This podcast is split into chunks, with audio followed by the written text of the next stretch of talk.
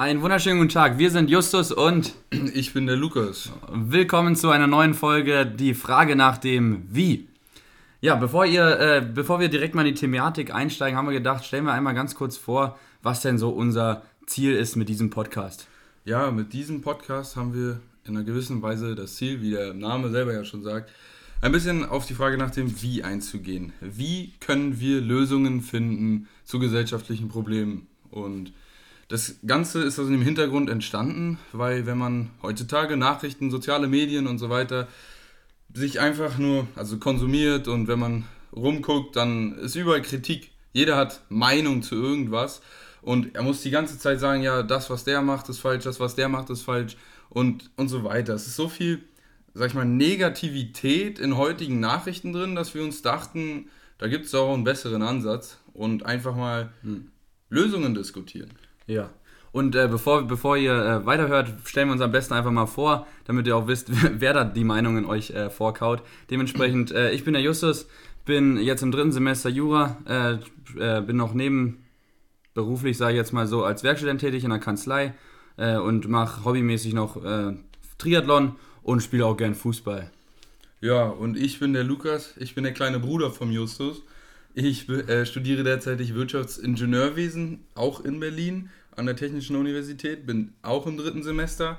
Ähm, ich habe großes Interesse in Entscheidungstheorie und quantitativen Methoden und auch Mathe. Ich gebe auch Mathe-Nachhilfe. Klingt jetzt ein bisschen cooler, als es ist. Verzweifelte. es ist, also es ist, es ist cool, ja. es ist schön Matrizen und viel, viel mit Zahlen. Nee, ich gebe Mathe-Nachhilfe an, an äh, verzweifelnde. Die danach immer noch genau, danach genauso verzweifelt sind. Aber das ist schon, das ist schon okay, dann macht das schon gut. Ja. Genau, und wir, wir beide stellen uns sozusagen jetzt die Frage nach dem Wie. Und damit ihr mal einen kurzen thematischen Überblick kriegt, äh, haben wir euch jetzt mal einfach ein paar Themen vorbereitet, über die wir so diskutieren möchten. Ähm, das ist zum einen die autofreie Stadt. Das ne? wird auch unsere erste Podcast-Folge sein. Und wir werden einfach ein bisschen diskutieren. Vorteile, Nachteile und wir gucken ganz viel einfach auf Lösungsvorschläge in anderen Städten. Wie machen das andere Leute und so weiter. Und, und wir wollen einfach gucken, so kann man davon Dinge übernehmen. Ist es sinnvoll? Ja. Wer leidet, wer, wer profitiert von der ganzen Sache? Die Frage stellen wir uns auch in Bezug auf äh, künstliche Intelligenz zum Beispiel, auf Chain genau. Management. Maschinen, Roboter. Also es gibt extrem viele Themen, die wir anschneiden wollen und klar, teilweise, also auch teilweise in die Tiefe gehen wollen und wirklich mal einfach so ein bisschen uns treiben lassen in, in ja, Ideen. Und natürlich können ihr auch immer gerne Vorschläge machen, wie wir das Ganze verbessern können. Äh, Themenvorschläge sind immer sehr gerne gewünscht und auch äh, Bezug nehmen, wenn wir irgendwas besser machen können ja, und ganz wichtig dabei ist uns natürlich, dass wir keine Meinung vorgeben möchten, sondern wir möchten eigentlich nur zum Denken anregen und ähm, mit vielen Fragen werden, werden wir auch euch dazu bringen. So, wenn, wenn ihr den Podcast hört, dann versucht auch immer selber zu denken, ja, stimme ich dem jetzt zu, stimme ich dem nicht ganz zu und äh, genau, einfach, einfach nachdenken und auch mitdenken. Genau, weil es gibt keine richtige und falsche Meinung, es gibt nur eine fundierte und unfundierte Meinung. Und das ist genau das, was wir versuchen aufzugreifen, weil ich meine, die Frage nach dem Ob, ob jetzt was gut ist, ob was schlecht ist, ob was Positives oder negativ ist, das kann man immer schnell beantworten. Aber die wirkliche Frage, wie man es denn verbessern könnte, wie man es umsetzen könnte, das ist, das ist auch, denke ich, die, die schwierigste Frage, die man sich stellen kann. Und äh, diese Herausforderung wollen wir uns, denke ich, annehmen. Und äh, genau, jo. da der Meinungsbildung dementsprechend beifügen. So, dann würde ich sagen, reicht es mit dem Intro. So, dann können wir auch direkt anfangen mit unserem ersten Thema heute. Und das wird die autofreie Stadt sein. Wie geht man sozusagen mit dem Zukunftsmodell autofreie Stadt um? Wo sind sozusagen die Vorteile, die man rausziehen kann? Wo sind die Nachteile? Und äh, da ist vielleicht auch der Hinweis nochmal ganz äh, notwendig, dass wir eigentlich keine großen Experten in dem ganzen Gebiet sind, haben das also, nirgendwo studiert. Ich will, ich will da schon was dazu. Ich studiere Wirtschaftsingenieurwesen und der Fokus heißt Verkehrswesen. Ja, aber eigentlich. Klingt zwar ganz cool, aber viel Ahnung hat er trotzdem nicht. Wir haben uns das dementsprechend die ganze Woche jetzt mal durchgelesen, da ein bisschen recherchiert, äh, wo gibt es auch schon Modelle, ähm, denen man nachgehen kann, wo man sich auch ein paar Lehren sicher äh, rausziehen kann und möchten das jetzt einfach mal in die Thematik einbauen. Und ich denke, die Probleme, die sind da relativ ersichtlich und die damit fangen wir direkt mal an. Ich finde, mit dem Negativen kann man direkt mal loslegen. Ja, genau. Und das erste, oder also erstmal so diese Frage, woher kommt diese Idee? Und wenn man sich einfach mal anguckt, wenn man eine Stadt nimmt und dann so, so die Fläche einfach mal nimmt. Einfach mal guckt so, ja, wie viel Fläche sind denn Parks, wie viel Fläche sind denn, ja, eben werden für Häuser, für und, und dann kommt natürlich relativ schnell auch Straßenverkehr. So, wir haben zum Beispiel in, jetzt beispielsweise in Berlin, 15% unserer Fläche, Gesamtfläche vom, vom Land Berlin, äh, gehen drauf einfach für Verkehr. Davon sind 11,4% ausschließlich für den Straßenverkehr. Und das ist ja schon eine relativ große Zahl. Absolut. Und dann kommt natürlich schnell die Frage, so, okay, kann man, kann man diese Fläche vielleicht effizienter nutzen? So, da, das war so eine der ersten Problemstellungen. Ja. Ja, vor allem ist ja auch die Frage, wenn man sich jetzt mal anschaut, man kennt ja mal die Straßen von Berlin und man hat immer nur eigentlich parkende Autos im Bild, beziehungsweise man müsste sich mal vorstellen, wie würde es aussehen ohne die parkenden Autos. Und wenn ich mir das ausschaue, wenn ich, wenn ich zu Hause beim, aus meiner Wohnung rausgucke, sehe ich eigentlich nur auf, auf parkende Autos und merke, die Straße hat eigentlich so viel mehr zu bieten als, als äh, Parkfläche für Autos, die auch woanders stehen könnten, beziehungsweise die eigentlich auch gar nicht wirklich gebraucht werden. Ja, genau, und die stehen oft 23 Stunden am Tag blöd rum. Das heißt, 23 Stunden am Tag leisten wir uns im Prinzip, dass, dass einfach Fläche verschwendet wird. Und wem gehört diese Fläche? Gehört diese Fläche dem Staat? Gehört die Fläche der Person, die das Auto fährt? Das ist so ein bisschen, das ist auch ein bisschen eine, eine blöde Frage, weil die, die Fläche gehört dem Staat. Aber wer nutzt sie? Wer trägt den Nutzen daraus? Ja, genau. Dementsprechend. Genau. Wir haben zum Beispiel in Berlin gerade mal ähm, in der Innenstadt 17% der Wege, die, also wo, wo, man im Prinzip auf Mobilität zurückgreifen muss, werden mit dem Auto getätigt. Im äußeren Ring von Berlin, also außerhalb vom Stadtring äh, selber, sind das Ganze 34%. Und wenn wir jetzt uns angucken, dass wir 11,4% äh, eben der Verkehrsfläche, äh, also oder von, von 15% werden für den Straßenverkehr benötigt, also für Verkehrsfläche, dann sind es ja fast über 70 Prozent, die für den Straßenverkehr, also am Anteil von der Verkehrsfläche, draufgehen. So, das also das waren jetzt viele Prozentsätze, das war mir zu schlau, ich habe es nicht ganz verstanden. Kannst du das ganz kurz runterbrechen, ohne irgendwelche Zahlen? Es ist einfach enorm viel. Es sind einfach, einfach die im Aussage. Verhältnis wenig Autofahrer, die ultra viel Fläche einfach wegnehmen. So, ist das fair? Das ist die Frage. Das ist dieses eine Problem, was wir sehen, äh, einfach das, das Stadtbild aber auch die Frage, tragen, warum tragen diese Leute, die ein Auto haben, so viel Nutzen aus der Fläche, die die Stadt eben bietet? Ähm, dann gibt es aber noch viele weitere Probleme natürlich. Da, was haben wir denn noch? Genau, Autos sind gefährlich. Ganz pauschal, Autos sind gefährlich. Den können wir natürlich auch mit Fakten äh, basieren. Wir hatten in Berlin 50 Verkehrstote und in Deutschland zum Beispiel 266 Verkehrstote. Und jetzt kommt auch ein interessanter Fakt. Wenn wir beispielsweise ähm, sehr autozentrische Städte nehmen, beispielsweise Houston, Houston in den ah, USA. Weiß ich doch auch. So, da hatten wir 200 Todesfälle im Verkehr. Und die Leidtragenden sind oft eigentlich Fußgänger, die von Autos überfahren werden oder Radfahrer. Und es sind gar nicht die Leute, die eigentlich Auto fahren, ja. Und da muss man sich, also 200 Verkehrstote in, in einer Autostadt im Prinzip.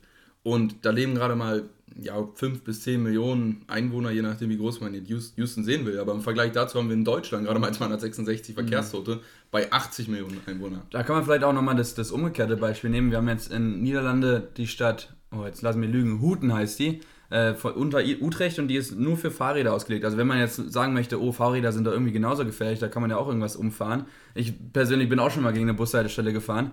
Äh, aber was ich sagen möchte, in, in wie ist es, Hauten, Huten, ja. da gibt es da gibt's nicht einen einzigen Verkehrstoten schon seit zehn Jahren. Und wenn, wenn man das sieht, 200 und, und ein, jetzt haben wir natürlich wegen Corona viele Tote, aber äh, das, das ist schon in Relation eine ziemlich hohe Zahl, die da im Verkehr eben auch unnötig raufgeht, weil wir ja, wie gesagt, sehen können, es, es ist vermeidbar. Also ja. das, das noch als Problem für die Autos eben oder gegen die Autos. Und ähm, das ist aber natürlich nicht das, nicht das größte Problem, sondern vielmehr auch, äh, dass die Autos die, die Luft verpesten, ne? die, die, die Emissionen, die rausgehen und hast du da auch ein paar Zahlen? Weil Zahlen ja, finde ich immer ganz cool. Also es, äh, Feinstaub ist blöd und die Lunge. in der Stadt so ist es einfach. Äh, ich, ich kenne auch viele so jetzt, die in, in, im Kern auch von Berlin wohnen und die beschweren, also die sagen dann so, die kommen raus, ja, ähm, nach Brandenburg oder sowas und da ist einfach bessere Luft. So, das merkt man. Und es, es verkürzt halt so ein bisschen die Lebenszeit um, um vielleicht ein, zwei Jahre oder sowas wenn man wirklich äh, intensiv an, an viel befahrenen Straßen lebt, weil einfach Feinstaubbelastung hoch ist. Und die ist hoch ähm, wegen Reifenabrieb hauptsächlich oder Bremsverschleiß und gar nicht zu doll, also jetzt was Feinstaub angeht, ähm, durch, durch den Kraftstoff, also durch die Verbrennung vom Kraftstoff. Und dadurch ist auch bei mir so ein bisschen diese E-Auto wird für Feinstaub nicht komplett lösen.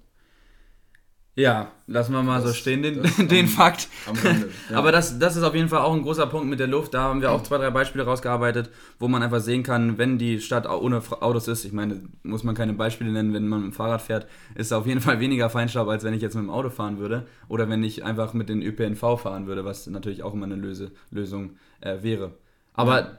Autos sind natürlich nicht nur ökologisch äh, unsinnvoll aus unserer, unserer Sicht, sondern vor allem auch ökonomisch. Ja, ich meine, wir sind ja Studenten, ne? also sollten wir bekannt sein dafür, zu suchen, wo, an welchen Ecken man sparen kann. Ja. Ich denke, Justus ist auch in seinem Freundeskreis als, als gewisser Sparer bekannt. Das liegt aber auch an unserer, an unserer Abstammung des, des, des Schwabentums, ah. dass, wir da, dass wir da vielleicht ein, zwei Sachen haben. Aber was wir sagen möchten, ist, das Auto kostet einfach auch extrem viel Geld. Ja, wenn ich nur mal durchrechne, Versicherung, Tank, Steuern, Parkgebühren, Werkstattkosten, so, so einfach Betriebskosten. Ja, da muss man hier mal Kühlwasser einfüllen und da muss man sich das nochmal kaufen. Oder es gibt so viele Sachen beim Auto, ja, und natürlich der Wertverlust auch noch, den darf man nicht vergessen, die einfach viel kosten so. Und wenn man jetzt vergleicht, zum Beispiel in, in ich hatte jetzt in der Zeitung gelesen, 950 Euro gibt man durchschnittlich für einen Mittelklasse-Pkw aus. Das war jetzt beispielsweise im Monat Neupreis 45.000. Wenn man so. das jetzt äh, berechnen würde, dann gibt man so viel fast im Monat dafür aus, nur für Betriebskosten, Steuern etc.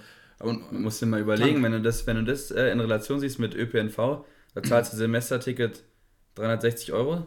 Sind es 360? Ja, 300? 360 Euro. Irgendwie sowas im Dreh.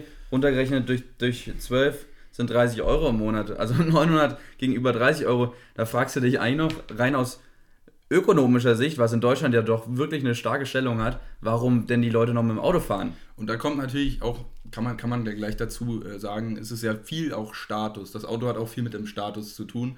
Und besonders reichere Leute, die wollen dann halt mit ihrem SUV zeigen, ich habe Status, ich habe Geld. Und das ist immer so eine Frage. Naja, das nächste ist natürlich, äh, Autos verursachen relativ viel Lärm. Ich glaube, wir kennen es alle an viel befahrenen Straßen, so da sinkt auch gleich der Wert der Immobilie. Und genau, das Lärm findest du. Ja, Lärm. Also ich wohne in der Nähe vom Kudamm und ich muss auch ganz ehrlich sagen, dass ich da teilweise äh, relativ laute Autos noch abends äh, rumfahren höre. Und das ist sicherlich auch ein Faktor, der für eine autofreie Stadt äh, sprechen würde. Und natürlich mhm. ist da auch als Berliner, ne? Und dann gibt es immer so, so kleine Straßenrennen oder sowas. Da wurde mal auch mal Menschen geblitzt mit 230 in der Innenstadt, wo man sich fragen muss, das, das kann man auch verhindern. Kann man auch verhindern, genau, absolut. Und äh, nicht nur der Lärm ist natürlich ein Problem, sondern auch äh, Zeit. Warum schreibst du da Zeit auf? Sag mir das. Das mal. ist tatsächlich relativ interessant. Ich habe auch mal gelesen in einer Studie, wo amerikanische Städte, also wurde einfach alle Verkehrsmittel wurden mal wirklich mit den Kosten und der Zeit, die man aufbringt, um diese Kosten eben zu decken, ähm, wie, wie viel man da eigentlich verbringt. Das heißt, wenn ich jetzt 900 Euro äh, fürs Auto im Monat zahle, ja, dann muss ich diese 900 Euro erwirtschaften. Und wie viel Zeit verbringe ich damit, diese 900 Euro zu erwirtschaften? Ja, und, und dann kommt man relativ schnell darauf, dass wenn man diese gesamte Zeit zu den Wegen, die man mit dem Auto, äh, sag ich mal, zurücklegt, dazu addiert, dann kommt man beim Auto auf eine Durchschnittsgeschwindigkeit von 3 bis 4 km/h. okay. also die, diese ganze Berechnung möchte ich natürlich jetzt keinem, keinem zumuten, dass man die tätigt, aber wenn man jetzt auch mal schaut, dass ich von A nach B fahre, jetzt einfach mal da auf, auf diesen Prozess angesehen, dann ist doch tatsächlich ÖPNV teilweise auch schneller oder das Fahrrad. Oder ist das, das ja, das kann man schon drauf an. Oder zumindest gleich schnell, das kriegt man schon hin. Also, was wir sagen möchten ist, das Auto bietet auch zeittechnisch, wenn man jetzt auf eine ganz normale Alltagsfahrt ansieht, zum Supermarkt oder, zum, oder zur Arbeit oder sowas in der Art, dass da zeittechnisch auch nicht so viel eingespart wird, wenn man eben in der Stadt wohnt oder genau. auch am Rande der Stadt. Vor, vor allem auch mit in, in Berlin mit dem S-Bahn-Angebot. Das funktioniert ja ganz gut. Naja. So, was haben wir noch aufgeschrieben? Ja, viele Menschen, die Auto fahren, fahren einzeln. Das ist relativ ineffizient. Also das, da könnte man auch einfach, ohne jetzt das Auto zu verbannen, mal was verbessern. Äh, genau. Und steht hier alles, also wir haben das alles, müsst ihr euch vorstellen, wir sitzen hier vom Computer und da stehen die ganzen Probleme drauf, die wir uns aufgeschrieben haben. So richtig weiß ich nicht, was er sich dabei gedacht hat bei dem einen Punkt, aber ist auch egal. Generell, generell müssen wir jetzt einfach sagen, generell lässt sich einfach zusammenfassen, die Verbannung des Autos aus der Stadt ähm, würde einfach extreme Zugewinne in den Sektoren und in den Dimensionen der Gesundheit, der Sicherheit, dem Sozialen, vor allem auch der Wirtschaft des Einzelnen ähm, bedeuten und dementsprechend müssen wir da eine Lösung finden. Es ist nicht die Frage, ob es kommt, sondern es ist die Frage, wie es kommt. Und ähm, ja, was sagst du dazu? Ja, ich muss dazu sagen, aber autofreie Stadt, das ist noch nicht so ganz durchgekaut, das Thema. Das hat ja auch ne äh, Nachteile, wenn wir jetzt sagen, okay, Auto wird es nicht mehr in der Stadt geben. Ich meine, das Auto ist nicht nur negativ, es hat auch viele positive Seiten. So nämlich. Und deshalb müssen wir jetzt auch einfach mal umgekehrt sehen und schauen, was sind eigentlich die Probleme an der autofreien Stadt. Also nicht am Auto, sondern an der autofreien Stadt und wie kann man diese Probleme am sinnvollsten ähm, lösen und anders umsetzen. Und das ist ja eigentlich das, was schon ganz cool ist, wenn man das, wenn man das kann. Ja, ja genau. Aber also als erst, die erste Sache ist, wenn man das Auto jetzt verbannt, dann sagt man im Prinzip so freiheitstechnisch, du darfst weniger so, du, also das Auto ist ja einfach individuell ein unglaublich mhm. universelles äh, Fortbewegungsmittel. Ja, ich kann von A nach B ganz genau und, und ich habe meinen Raum so, ich weißt du so, man, ich habe meine Ablagen und meinen Kofferraum, was weiß ich. Und, mhm.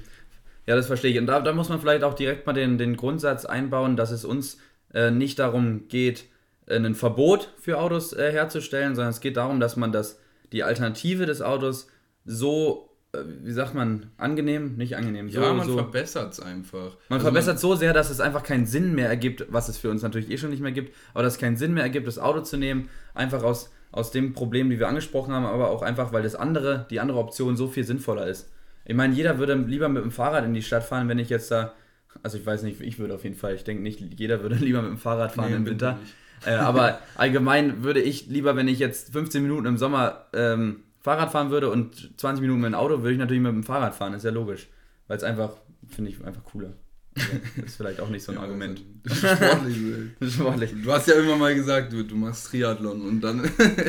ja, aber eher hobbymäßig. Das ist noch nicht, noch nicht so weit, dass ich das auch groß an die Glocke hängen möchte. Das ist eine Karriere, ne? Nee, aber jetzt, jetzt müssen wir mal die Probleme nochmal aufspielen. Jetzt haben wir gesagt, ihr habt ähm, die individuelle Freiheit wird eingeschränkt. Was gibt es noch für Probleme? Naja, es gibt einfach das Problem, viele Menschen sind tatsächlich auch auf das Auto einfach angewiesen. Ja? Wenn wir zum Beispiel angucken, besonders, äh, sag ich mal, Übergewichtige oder Kranke oder auch ältere Menschen sind auf das Auto angewiesen, weil es einfach einen Komfort hat und die können teilweise es nicht schaffen, zur nächsten Haltestelle zu gehen mhm. oder, oder so diese ÖPNV-Angebote sind einfach nicht so gut möglich, dass man, dass man das alles äh, sicher wahrnehmen kann. Genau das gleiche gilt natürlich auch fürs Fahrrad. Ich, ich denke, wir, wir wissen es alle so, wenn dann teilweise 80-jährige Omas mit einem eingeschränkten Sichtfeld mit dem Fahrrad rumfahren, dass es nicht das sicherste ist, äh, die, die, sag ich mal, so aktiv im Straßenverkehr teilnehmen zu lassen. Ja. Und vor allem auch die, auch die Frage, wie das mit den äh, herausgeforderten Personen ist, äh, die einfach darauf angewiesen sind, äh, abgeholt zu werden, wohin gebracht äh, zu werden. Ähm, wie man mit denen umgeht, wie man das Problem lösen kann, das ist auf jeden Fall auch noch eine Frage. Ja. Und was haben wir noch? Ja, es gibt einfach extrem viele Berufe, die tatsächlich mit dem Auto zusammenhängen. Also Logisch. das Auto ist ein wirtschaftlicher Faktor und besonders in, in einem Autoland, wie, wie Deutschland es ja ist, so können wir ja allein nur damit anfangen, hier, was Daimler, VW und so weiter, BMW, was sie alles an Jobs kreieren. Das sind gigantische Zahlen. Ähm, dann haben wir natürlich die ganzen Werkstätten in Berlin. Die Autos reparieren. Ist natürlich immer die Frage, ob das da hängen zwar viele Berufe mit dem Auto zusammen, aber es ist natürlich auch die Frage, ob man nicht dann auch andere Berufe schaffen kann. Ich meine, finde ich schwierig. Finde ich schwierig, das so einzuschränken und zu sagen, ja, die hängen da zwar von ab, aber. Nee, aber wie, also Tatsächlich, ich habe gelesen, äh, bei der BVG hier in Berlin haben sie, äh, suchen sie sehr stark nach beispielsweise. Na gut, aber ein Autobauer kann ja dann nicht Zugfahrer werden. Ja, aber ein Taxifahrer ist, glaube ich, nicht so unterschiedlich für den, wenn er jetzt halt Busfahrer oder Straßenbahnfahrer wird. Ja. Ist natürlich eine Umstrukturierung, aber es, es ist natürlich sein. eine Möglichkeit, weil wenn man das. Ist ein absoluter Punkt. Ich denke, wir haben da enorm viele Berufe in Deutschland, ähm, die mit dem Auto zusammenhängen. Aber da will ich auch nochmal dazu sagen, dass ich denke, dass wir auch alle wissen, dass die deutsche Politik schon stark beeinflusst wird, auch von den Autoriesen, die wir haben. Und ich denke, dass man da irgendwann mal sagen muss, jetzt ist äh, Schluss mit dem, dass man die immer bevorzugt. Wobei man aber natürlich auch sehen muss, die Arbeitsplätze, die daran hängen, das ist für das deutsche Wohl natürlich äh, ganz ja. logisch, dass man da einen Blick drauf haben muss und überlegen muss, wie kann man die Leute umschulen oder inwieweit kann man die noch woanders äh, einbauen. Ich meine, auch ein Kfz-Mechatroniker wird auch äh, irgendwas anderes reparieren können, oder? Ja, der würde wahrscheinlich auch einen Bus reparieren können. Bus. Kann man das auch erklären. nee, aber ihr, ihr, ihr, versteht das Problem. Es gibt viele Berufe, die daran hängen. Ähm, da muss man wissen oder überlegen, wie man damit umgeht. Äh, aber da, da, lässt sich sicherlich auch was finden. Da, da diskutieren wir später nochmal drüber. Ja, genau. Aber wenn man, wenn man jetzt ganz gesamt mal drauf schaut, was wir für Probleme haben mit der autofreien Stadt, ist es besonders einfach Nachteile in, in individuellen Sachen äh, und wirtschaftlichen Dimensionen, wenn man jetzt schaut auf die, auf die Berufe. Und äh, da ist halt die Frage, wie viel Freiheit gibt mir das Auto und wie wichtig ist es mir, diese Freiheit, ähm, oder wie wichtig ist, dass ich diese Freiheit ausleben kann, dass ich in meinem Leben habe. Und ähm, genau, inwieweit ist auch der Verzicht eher eine Frage von, das ist übel aufgedrängt, das ist richtig heftig, die Umstellung, oder es ist einfach irgendwo auch vernünftig, sich umstellen zu lassen. Ja, genau. Und da stellt sich auch äh, von mir hier mal an den Zuhörer die Frage so, denk doch mal selber drüber nach. Wie viel fährst du Auto? Vielleicht fährst du wenig Auto, vielleicht fährst du aber auch sehr viel Auto und dann kannst du dir natürlich selber die Frage stellen, wie wichtig ist es mir, dass ich von A nach B fahren kann? Wie wichtig äh, ist, sind mir eben diese ganzen, ganzen Möglichkeiten, die mit dem Auto verbunden sind, die diese ganzen Freiheiten, aber auch wie, was für Alternativen existieren. Ist es für mich selber denn, denn wirklich möglich und auch gut, äh, auf, auf andere Alternativen beispielsweise zurückzugreifen? Wie ist denn das ÖPNV-Angebot in meiner Stadt und so weiter? Da kann man ja mal selber auch ganz viel drüber nachdenken, was für einen Wert hat eigentlich das Auto im eigenen Leben. So. Und da muss man auch immer, wie gesagt, in Relation sehen, diese Utopie, die man sich immer vorstellt, wenn man jetzt von autofreier Stadt redet, hat, man ja, hat ja jeder so eine Utopie. Die Straßen sind grün, die sind nur für Fußgänger und so. Wenn man sich das einfach nur vorstellt, äh, finde ich, bringt das relativ schnell den Punkt, dass man definitiv darauf verzichten könnte. Vielleicht auch, ja, ja denke ich, eine relativ normale Ansicht. Gut. Klar, eine Utopie ist aber auch immer schwierig schnell umzusetzen. Und jetzt haben wir ja viel drüber geredet und sind so ein bisschen zu dem Fazit gekommen, eigentlich wäre eine autofreie Stadt was ganz Cooles. So, und jetzt wollen wir einfach mal überlegen, so in welchen Städten hat man denn was äh, für... Also direkt mal in äh, Deutschland anfangen, was für deutsche Städte da schon äh, manche Projekte umgesetzt haben. Äh, da fällt wahrscheinlich den Berliner direkt mal auf, dass wir die Friedrichstraße äh, hatten oder immer noch haben. Jetzt bis Oktober wurde es, glaube ich, verlängert diesen Jahres. Mhm. Äh, aber auch andere Städte. Gerade, gerade Wuppertal als Beispiel, die möchten bis 2027 komplett autofrei werden im Stadtkern. Äh, dann haben wir in Hamburg den, den Stadtteil bzw. den Bezirk Otensen, die vorübergehend zwei Straßen autofrei gemacht haben. Wir haben in München eine Straße, die äh, nach, Probe, nach der Probe des Autofreien sehr beliebt ist. Ähm, in Bremen, die möchten bis 2030 autofrei bleiben. Und da ist vor allem der Fokus darauf, dass die ÖPNV günstiger werden sollen, äh, mehr Busse. Und es gibt drei neue Fahrradbrücken über die, was ist in Bremen? Weser, ja, Weser in Bremen. Ähm, das sind so die Beispiele in Deutschland.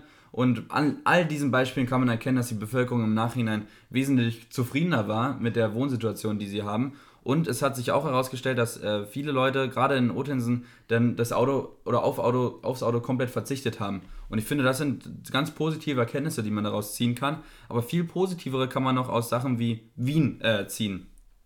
Wien hat nämlich in der Maria-Hilfer-Straße einen sogenannten Shared Space eingeführt. Willst du mal ganz kurz erklären, was ein Shared Space ist? Ja, bei einem Shared Space geht es darum, dass die Straße im Prinzip eine neue Vorrats, äh, Vor Vorfahrtsordnung bekommt. Das heißt, der Fußgänger hat Vorfahrt und wenn der rumläuft und vor dem Autofahrer läuft so und der Autofahrer sich aufregt, dann, dann darf sich der Autofahrer nicht aufregen. Ja? er darf sich schon aufregen, aber es bringt ihm halt nichts, weil er ist im Unrecht und das ist ja sowas, für Deutsche sicher relativ spannend, aber er ist halt einfach im Unrecht äh, und danach kommen die Fahrradfahrer und dann kommt erst das Auto. Und die Autos dürfen eben nur mit Schrittgeschwindigkeit bis ungefähr maximal 30 km/h fahren. Und dann seht ihr auch ganz schnell, das macht auch keinen Spaß als Autofahrer, wenn ich in die Straße reinfahre. Ich habe da irgendwelche Dullis, die da vor mein Auto springen ähm, oder irgendwelche Fahrradfahrer. Ich, viele Autofahrer in Berlin regen sich zum Beispiel jetzt schon über Fahrradfahrer auf, aber ja, gerade in so einem sehr. Ort bin ich doch als Autofahrer das so unattraktiv, da lang zu fahren, dass ich dann denke, fahre ich lieber woanders lang. Und das ist in dieser Mariahelfer Straße super gelungen, denn da sind jetzt fast, fast gar keine Autos mehr. Äh, der Lieferverkehr funktioniert noch super und ganz wichtig ist dabei auch, dass die Unternehmen äh, wirtschaftlich jetzt besser dastehen als, äh, als vor der Situation. Ja, und es war ja auch die große Sorge, dass wenn eben jetzt die Auto, also die, die Leute, die mit dem Auto anreisen zu den Geschäften dort, dass eben die jetzt wegfallen und dass damit vielleicht ja auch leicht Umsatzeinbußen bei den Geschäften ähm, die Folge sein könnten. Aber man hat das Gegenteil festgestellt. Man hat festgestellt, ja, man hat Laufkundschaft, man hat Leute, ja, die gucken in deine Vitrinen rein und die finden es interessant so. Und das, das merkt man ganz oft, dass das eben in solchen äh, Straßen, wo, wo viel Laufkundschaft herrscht, dass das viel spontaner auch gekauft wird von den Menschen, dass doch oft positive äh, ja, Effekte auf eben diese lokalen ja, Unternehmen hat. Mhm. Ja, auch, auch in Madrid äh, sieht man das ganz stark, was es für Vorteile haben kann. Da haben die nämlich Benzin und Diesel aus der Innenstadt komplett verbannt. Hat der Lukas gerade gesagt, dass es da auch bei Elektro diverse Feinstaubmöglichkeiten gibt. Äh, die haben die Gehwege breiter gemacht und ganz viele einspurige 30er-Zonen, gerade in den Anwohnerzonen, ähm, errichtet. Und da ist es dann äh, dazu passiert, oder dazu gekommen, dass die Stickoff Stickoxid schwieriges Wort, Stickoxid-Emissionen um 38% runtergegangen innerhalb von einem Jahr. Da müsst ihr euch mal vorstellen, das geht super, super fix, dass man da super Werte äh, eben erreichen kann. Und ähm, ja. Ja, genau. Und hier war auch das Gleiche wieder zu beobachten. Sorge vor Geldeinbußen. Ja, die Leute werden nicht mehr in mein Geschäft kommen, weil die halt einfach nicht mehr mit dem Auto in die Stadt fahren, aber es war halt das Gegenteil. Man hat viel Laufkundschaft, man, die Leute, die gehen auch gerne in die Stadt, ja, wenn man da rumlaufen kann, wenn man einen schönen Spaziergang machen kann und so weiter. So, so man hält sich dann doch mehr auf der Straße auf und die Straßen werden etwas mehr mit Leben gefüllt und das finde ich eigentlich nicht schlecht. Ja, da kann man als Beispiel nochmal kurz einwerfen mit den etwas kleineren Städten, wie, wie die mit der ganzen Situation am besten umgehen können, weil dort ist es natürlich ein bisschen einfacher, das umzusetzen. Jetzt schauen wir mal zum Beispiel auf ein ganz extrem Beispiel auf Pontevedra, das ist in Spanien, die haben 50.000 Einwohner ähm, und die sind seit 20 Jahren sind die autofrei, quasi autofrei. Es darf nämlich nur, äh, nur die Anwohner dürfen mit, mit dem Auto hinfahren und der Lieferverkehr darf fahren. Und natürlich ÖPNV auch. Und äh, auch dort haben Fußgänger immer, immer Vorrang und dann kommt das Fahrrad. Und äh, die Folge ist, was ich auch vorhin schon gesagt habe, mit den null Verkehrstoten, aber auch die Umsätze in der Innenstadt sind enorm hochgegangen und die Emissionen sind um minus 70 Prozent gesunken. Also da sieht man einfach, was für Vorteile bringen kann äh, und schon cool. Das ist natürlich nicht, das, ja, ist, ja. das ist, zwar nur eine Zwischenlösung, äh, aber man sieht an diesen Beispielen, äh, wie ich finde, dass, dass der Schritt in die richtige Richtung getan wird und man kann vor allem auch absehen, wie es sich gesellschaftlich verhält, wenn man sowas äh, eben anbringt. Ja, genau.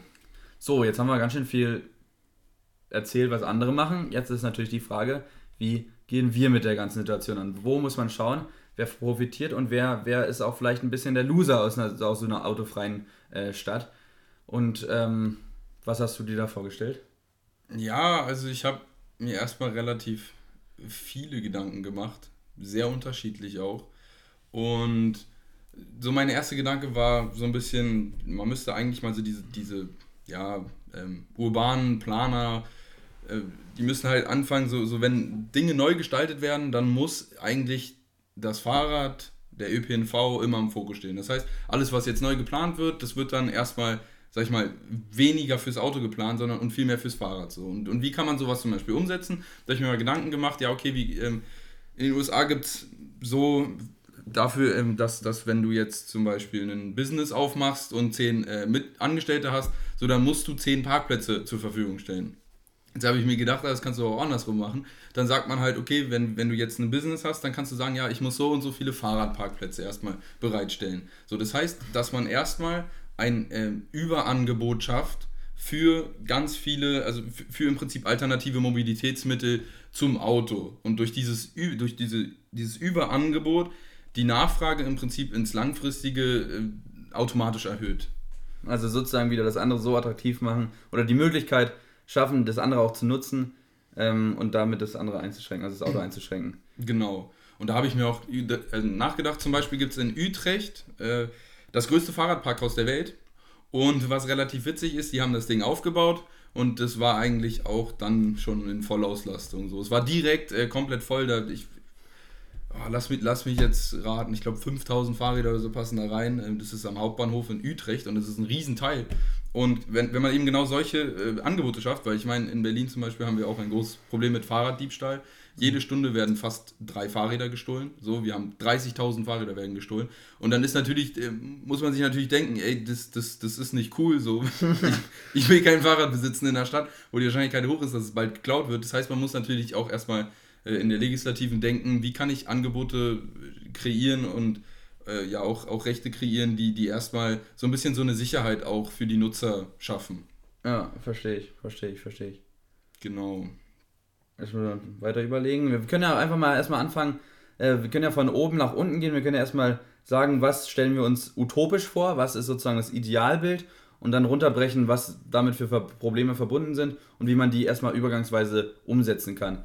Da haben wir ja äh, schon auch Beispiele, ich weiß jetzt nicht, wo es war, in arabischen Ländern, wenn die eine neue Stadt bauen oder ein ganz kleines neues neue Stadtding, äh, das war bei, ich, bei City gibt es zum ja, Beispiel. War bei Galileo war das, glaube ich. Da hat ein Auto überhaupt gar keine Rolle mehr gespielt. Da sind nur, nur du darfst nur mit Laufen oder, mit, oder halt äh, mit dem Fahrrad fahren. Und äh, das ist auch bei diesen ganzen neuen ähm, Projekten über Innenstädte, da ist das Auto keine Rolle mehr.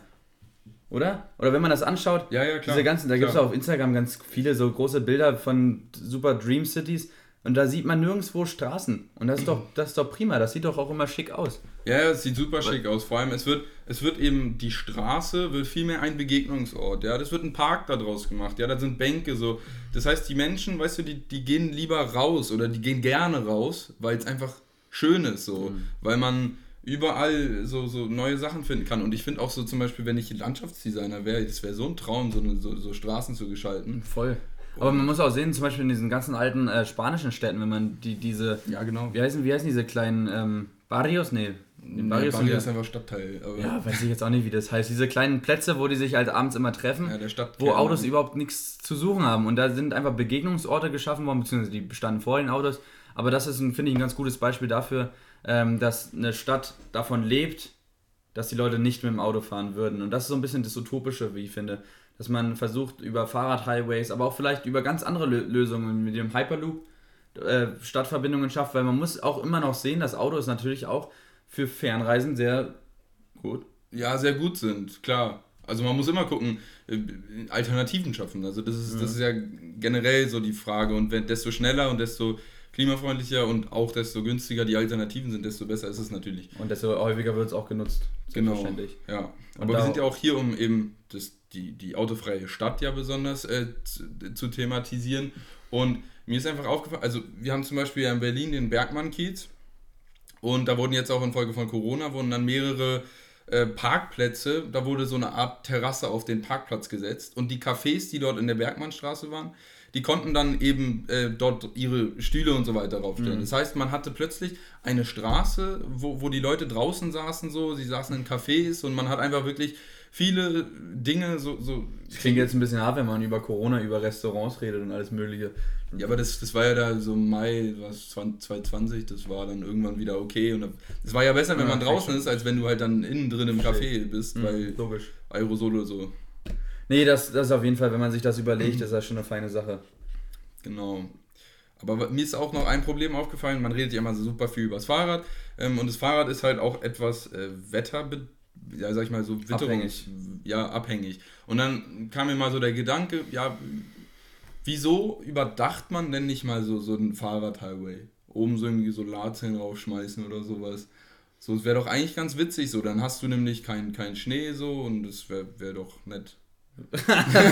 Wäre schon, wär schon eher cool als blöd. Nee, absolut, das ist Und eine Sache. Da gibt es ja jetzt auch die Möglich oder die Überlegungen von, von Deutschland, von der Regierung, die gedacht haben, man könnte die Autobahn überdachen und mit Solarzellen vollklatschen.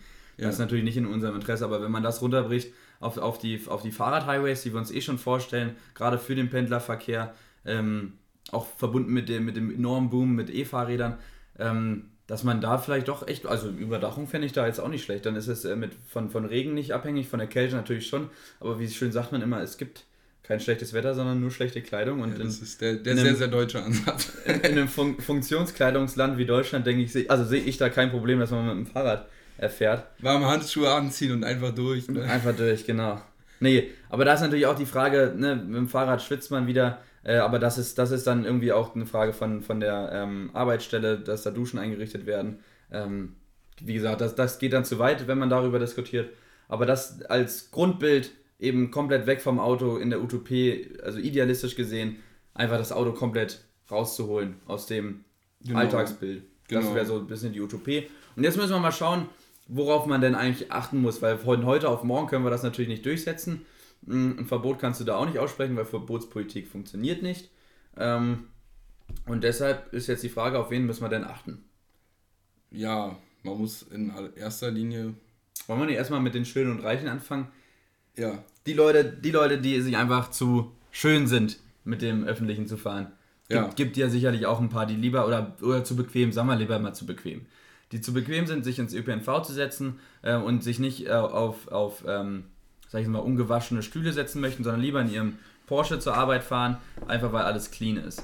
Ja, weil es ihr Ding ist einfach. Und weil sie zeigen können, ich habe gearbeitet, ja, ich, ich kann zeigen, was ich habe. Ja. Ähm, das ist halt auch immer so, so ein bisschen so eine Frage, ähm, ja, wie könnte man denn für die ein System schaffen, dass, dass es trotzdem äh, lukrativ ist oder also äh, dass es trotzdem, sag ich mal, für die komfortabel ist, äh, bequem mit dem ÖPNV zu fahren. So. Mhm.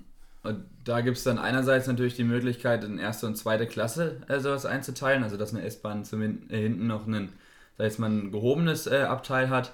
Wobei ich da ein bisschen kritisch bin, muss ich sagen. Da bin ich auch relativ kritisch. Äh, also einfach, ja, klasse. Gesellschaftlich gesehen, eigentlich, wir sind in Deutschland auf einem ziemlich guten Weg, meines Erachtens, äh, äh, weg von der Klassengesellschaft, wie man sie, wie man sie früher noch hatte.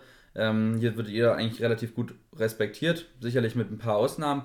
Ähm, aber gerade so eine Klassengesellschaft im ÖPNV, auch wenn man da sagen muss, vielen Leuten ist es einfach wichtig, auf einem sauberen Stuhl zu sitzen. Und wenn er jetzt nicht enorm viel teurer ist, dann ist es vielleicht auch einfach eine coole Lösung.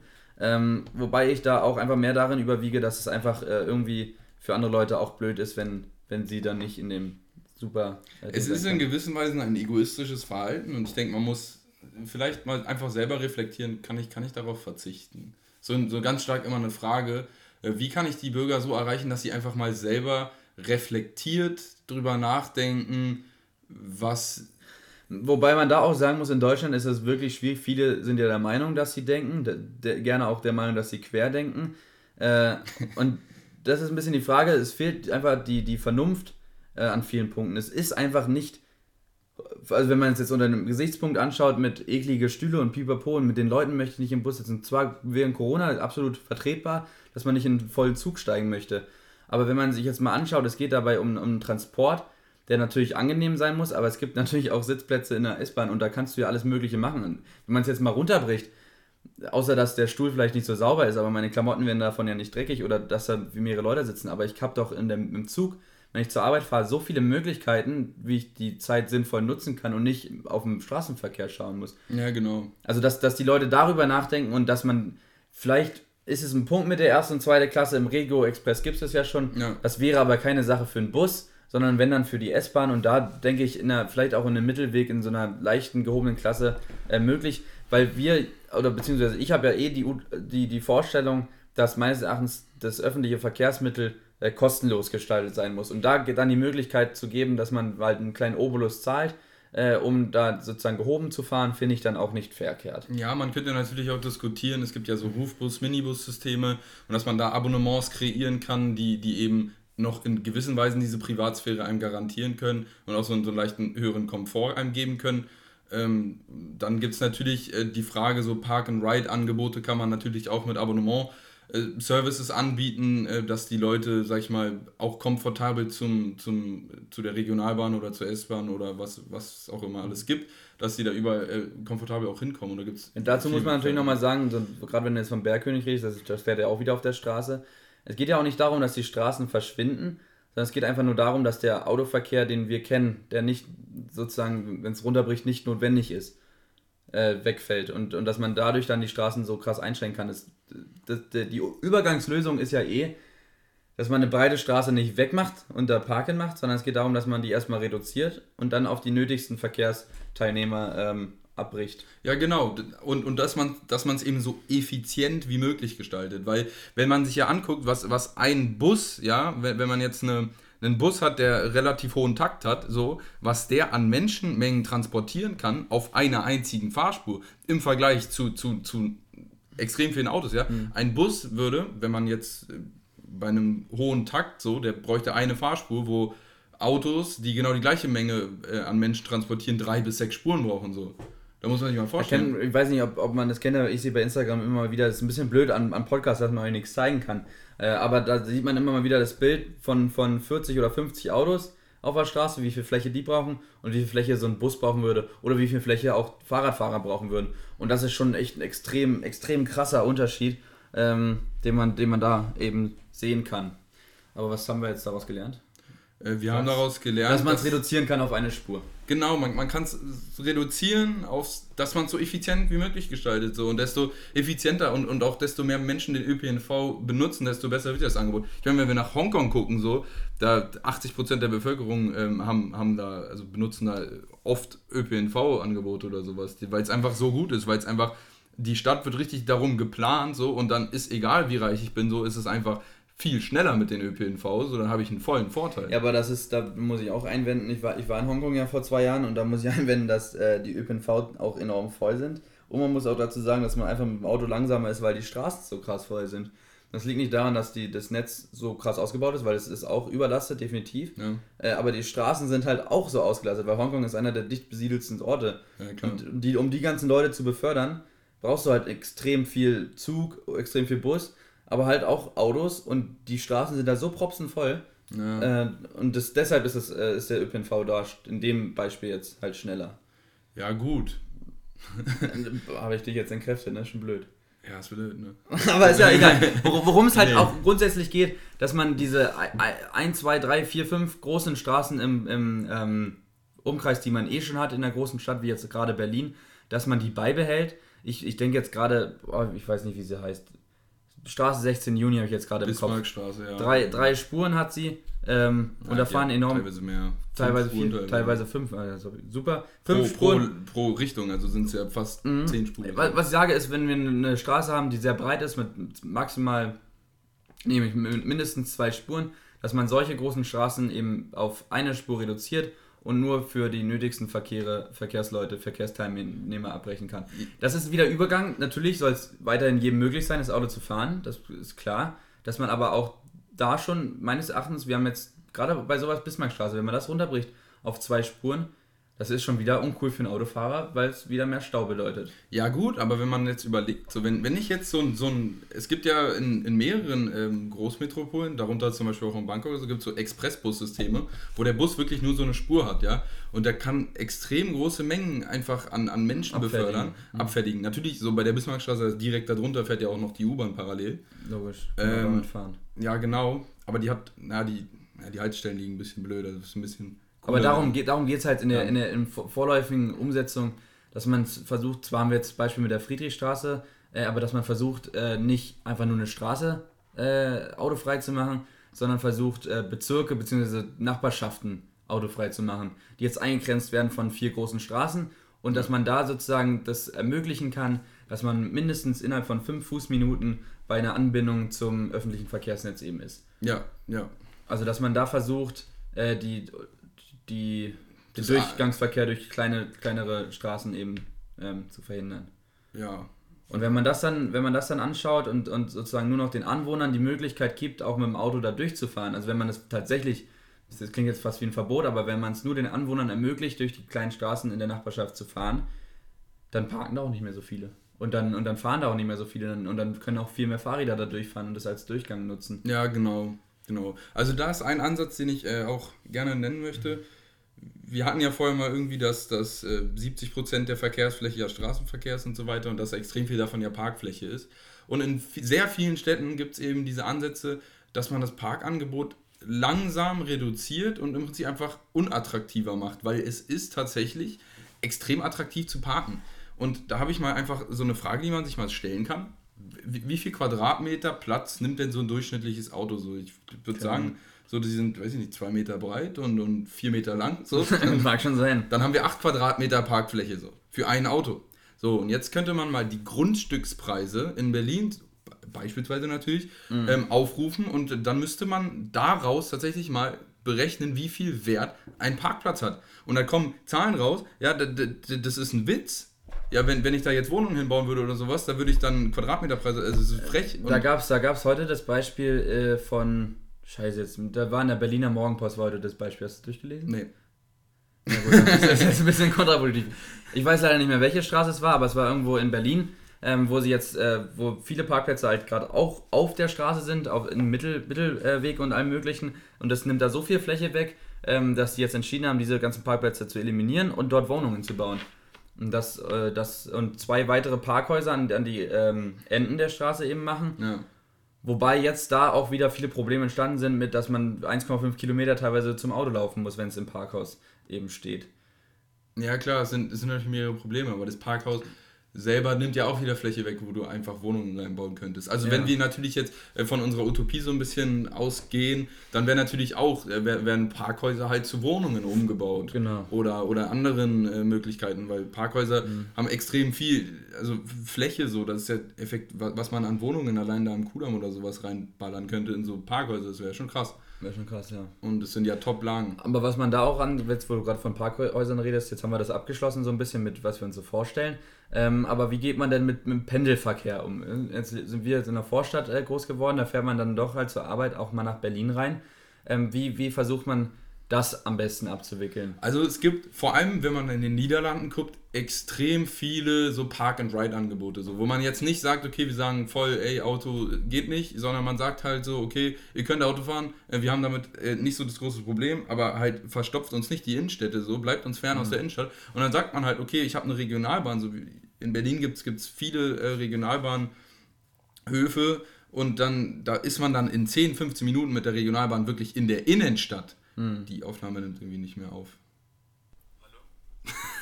so, hat, hat doch noch aufgenommen. Perfekt. Nee, dann kann man ja weiterreden. Was haben wir, was hast du jetzt gesagt? Das war mal gerade ein bisschen äh, raus. Ja, Regionalbahn. Hier Park-and-Ride-Angebote. Das heißt, ich kann mit meinem Auto dann halt in ein großes Parkhaus reinfahren mit relativ geringen Gebühren. Dann bezahle ich halt, ja, weiß ich jetzt auch nicht, so ein, zwei Euro oder sowas, dass ich da dann halt wirklich den Tag stehen kann im Parkhaus, was günstig ist äh, wesentlich günstiger als Parkhäuser in der Innenstadt. Und dann fahre ich einfach mit der Regionalbahn rein und damit mhm.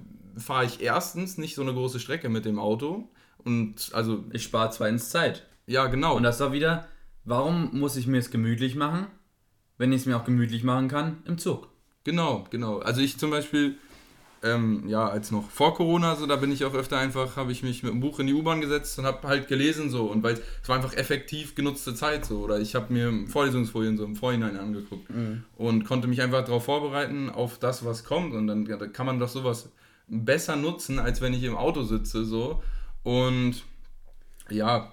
Also halt, halt mal fest, halt mal fest, für Pendler haben wir uns einfach überlegt, weil es auch absolut nicht utopisch ist, dass man da die Park-and-Ride-Angebote einfach so super machen muss, ähm, weil ich bin auch der Auffassung, in der Innenstadt, gerade in Städten wie Berlin, wo man ein großes Umland hat, mit, mit Potsdam und, und diesem Teltow, Kleinmachnow, Stahnsdorf, da haben wir oben, was haben wir da oben noch? Ja, Norden, ja, es, gibt genau, so. einfach in extrem viele Leute, die nach Berlin reinfahren müssen. Äh, und wenn man die fernhält mit den Autos, äh, dass man denen sagt, es gibt diese Möglichkeit, das Auto dort abzustellen, dann mit dem Zug wesentlich schneller in die Innenstadt zu kommen, auch mit viel, viel weniger Stress in die Innenstadt zu kommen, dann äh, ist, denke ich, schon ein riesengroßer Obolus getan. Und das ist, denke ich, auch die sinnvollste äh, Maßnahme, die man jetzt in naher Zeit äh, anbringen muss. Ja, und was man natürlich auch noch anbringen kann, ist, und das ist mir selber aufgefallen, wenn man zum Beispiel jetzt, ähm, wir sind ja auch so ein bisschen Südwesten, wenn man jetzt hier in Zehlendorf beispielsweise so, da ist dann immer komplett voll mit Fahrradplätzen und so weiter und da was zu finden und da kannst du auch nur mit deinem schäbigen Fahrrad hinfahren, weil das sonst geklaut wird,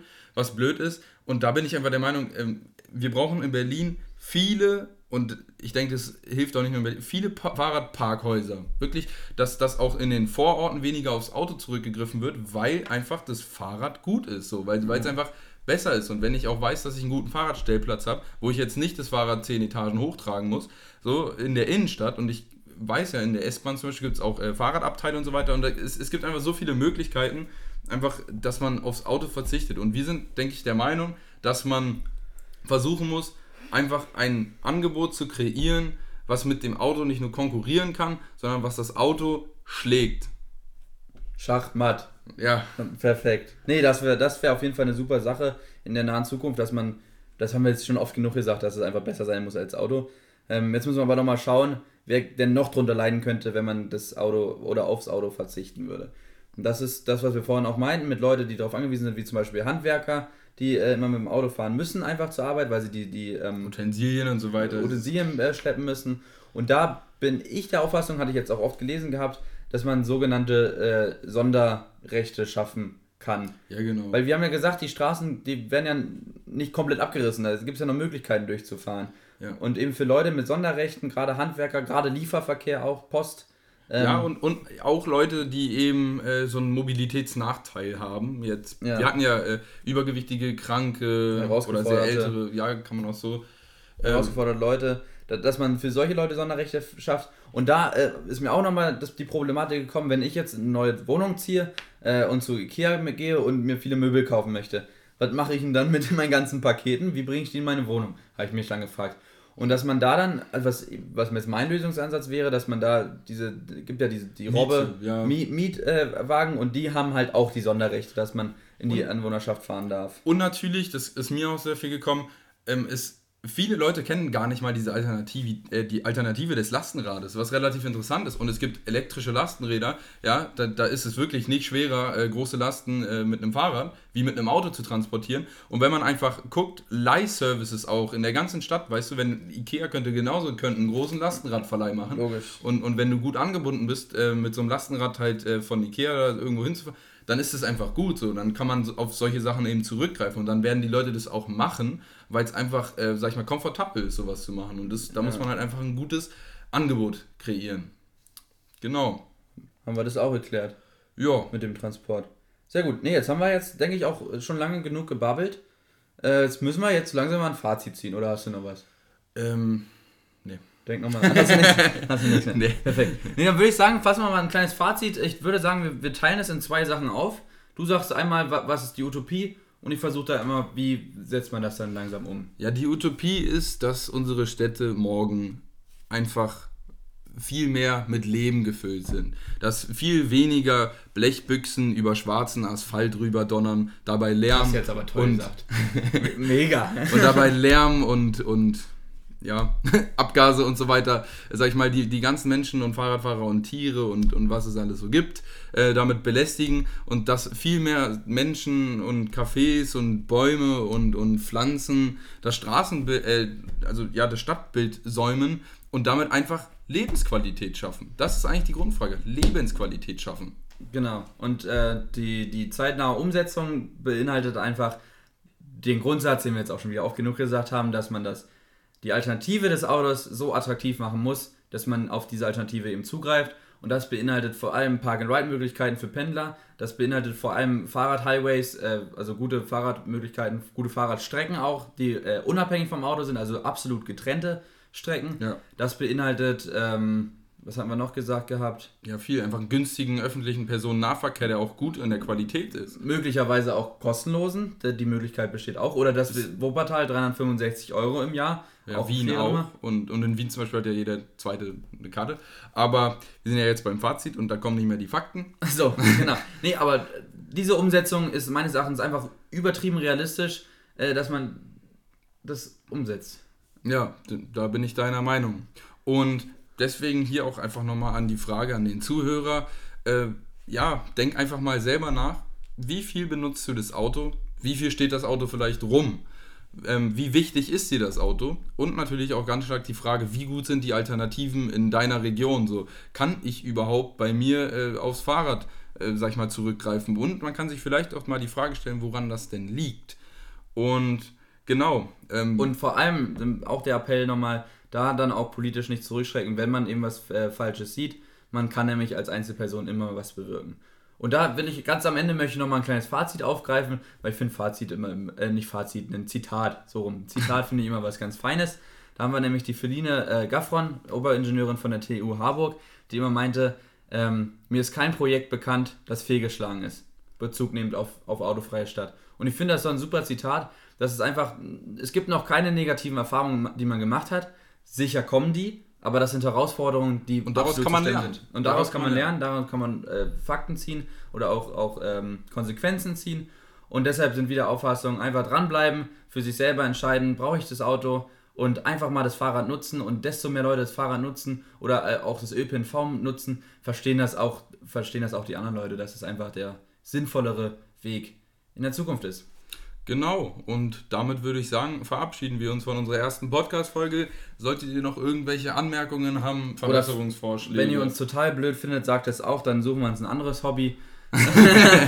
Aber dabei, bleiben wir erstmal gerne The Themenwünsche auch an uns. Ähm, wir sind da sehr offen für alles äh, ja. und deshalb in diesem Sinne, stellt euch immer die Frage, wie?